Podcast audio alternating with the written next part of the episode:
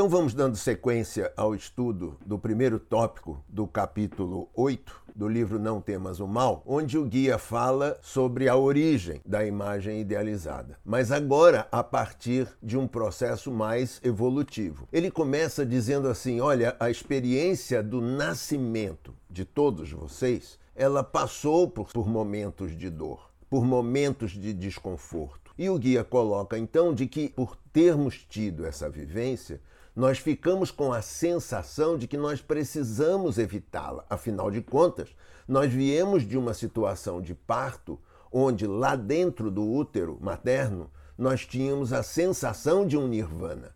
E, portanto, quando nós saímos daquela situação, por, porque aquela situação começou a ficar indesejável ou desconfortável, eu tento fluir de acordo com a vida.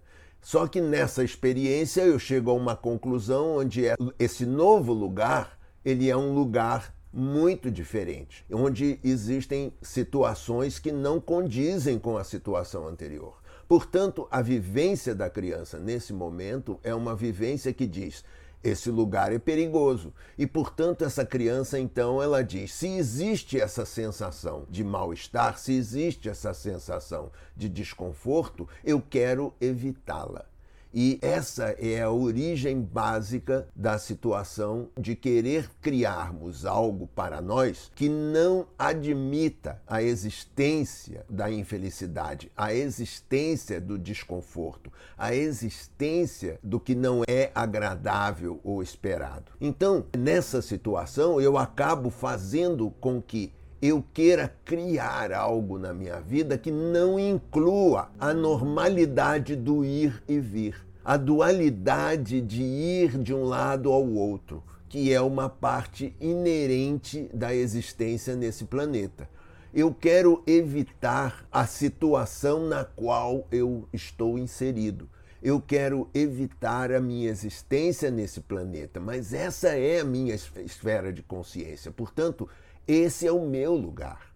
No entanto, esse é o lugar que eu quero evitar. E por tentar evitá-lo, eu crio algo que não sou eu, mas sim uma ideia, uma idealização, uma parte fake do que eu sou.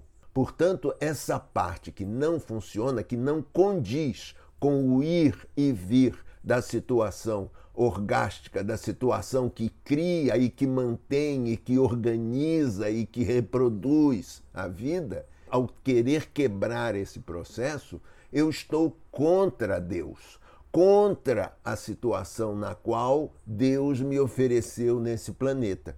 E, portanto, ao tentar evitar as possibilidades de dor, as possibilidades de infelicidade, eu acabo criando ou me elegendo a sofrer mais, a ter mais dificuldades, a fazer com que isso demonstre claramente que eu acabo sendo algo pior do que se eu estivesse falando especificamente sobre a minha verdade.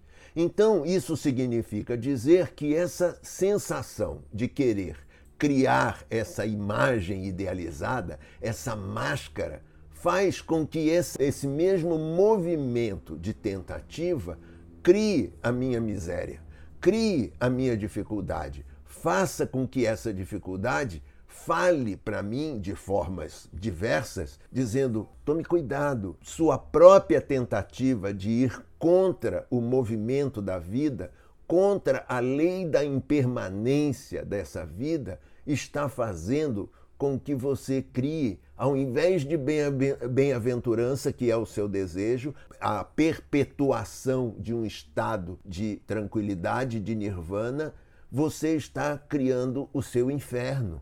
Toda vez que você tenta voltar apenas, ficar, criar um nirvana fake, você cria um inferno real.